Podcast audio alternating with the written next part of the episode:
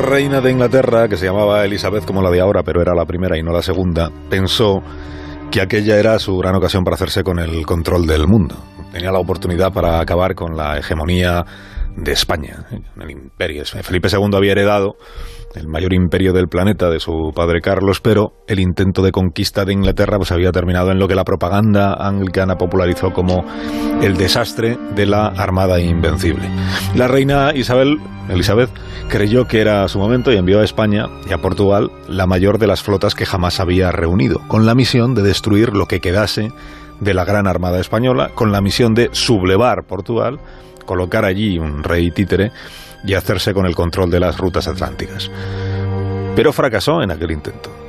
Fue una de las derrotas más humillantes de su historia, aunque la propaganda inglesa se encargó de que ese hecho permaneciera oculto durante siglos y que se hablara solo de lo otro, de cómo le fue a la Armada Española cuando intentó alcanzar Inglaterra.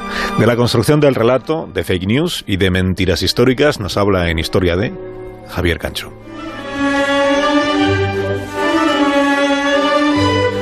Sobre ese asunto, si esquivamos los intereses ideológicos y nacionalistas, nos encontramos con que la historia aquí y allí contiene algunos embustes clamorosos. Aunque lo cierto es que las mayores maniobras de orquestación del engaño se hicieron en Londres, llegando incluso la consagración de la mentira hasta la venerada enciclopedia británica. El relato del engaño se puede rastrear en la palabra escrita, pero también en la pronunciada se puede rastrear hasta un discurso del mismísimo Winston Churchill, un discurso que pronunció como primer ministro durante la Segunda Guerra Mundial. En aquel mensaje flamígero, Winston Churchill mintió intencionadamente sobre lo que en realidad sucedió con la Armada Invencible, ocultando todo lo que después aconteció con la contraarmada.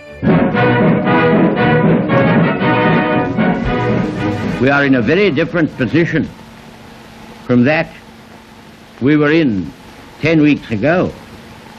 esta es la voz de Winston Churchill empezando un discurso en el que decía que los británicos estaban en una posición muy diferente de la que había diez semanas atrás. Añadía que estaban mucho mejor preparados para soportar la malicia de Hitler.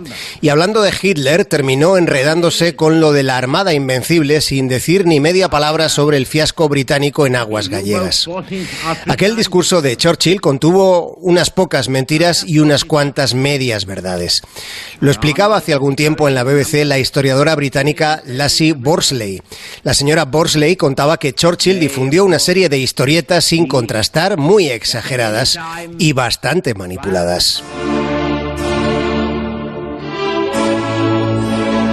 Un ejemplo de manipulación es la célebre batallita que tanto se cuenta en Reino Unido sobre uno de los personajes clave de la contraarmada, el corsario, o lo que fuera, Sir Francis Drake.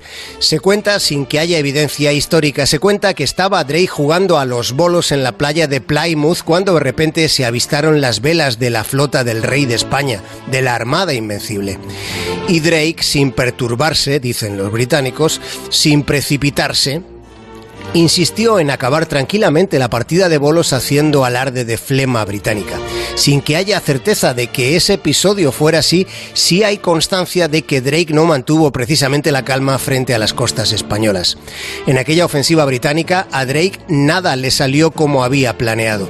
Primero quiso conquistar Santander, aunque terminó atacando Coruña. Ante la imposibilidad de tomar la ciudad gallega, los ingleses se dirigieron a Lisboa sin lograr tampoco ese objetivo, tratando finalmente la toma de las Azores.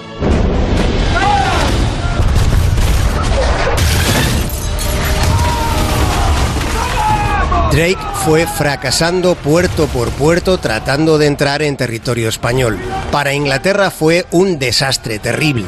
Isabel I comprendió que España era inconquistable, del mismo modo que Felipe II, un año antes, había entendido que no podía conquistar Inglaterra. Lo que sí conquistó Inglaterra fue el relato. A los españoles nos quedó la sensación equívoca de que tras el desastre de la Armada Invencible vino el declive. Y no fue así como sucedió.